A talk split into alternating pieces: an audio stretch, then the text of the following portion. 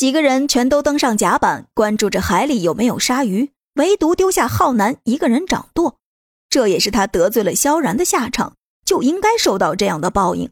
一路上波澜不惊，没有像是昨天那样出现食人鱼，甚至一条都没有。萧然坐在甲板上冥思苦想，这一切一定是有人特意安排的，怎么想都觉得不对劲儿。他们就好像是经历九九八十一难一样。危险不是随时存在，却总是突如其来。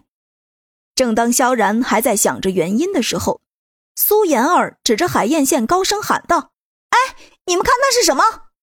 萧然迅速起身，朝着他手指的方向看过去。海岸线上，一只蓝色的旗正在朝这边移动。鲨鱼，是鲨鱼！众人纷纷欢呼。如果真像浩南所说的那样遇到了鲨鱼，也就距离科学家不远了，那他们就距离成功不远了。这鲨鱼的鳍太大了，估计鲨鱼的个头啊也不小。萧然盯着鲨鱼的动向，淡淡的说道。眼看着鲨鱼正在朝着船的方向游过来，萧然赶紧喊道：“往左打舵，靠岸边。”浩南收到消息后赶紧打舵，但这船太过笨重。移动速度远远不如鲨鱼。紧接着，众人都感受到了一股猛烈的震动。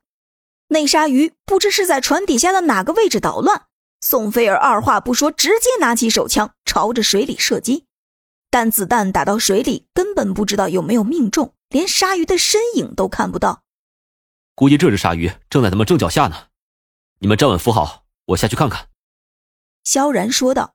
“不行，那样你会被鲨鱼咬死的。”苏妍儿阻止道：“虽说萧然的战斗力非常强，但人类终归是人类，水里还是鲨鱼的地盘。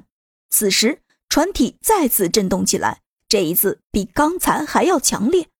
船身已经很明显朝着岸边那一面倾斜，看样子是鲨鱼咬到了船身的侧面，导致什么零件损坏了。”萧然没再多说，直接纵身一跃。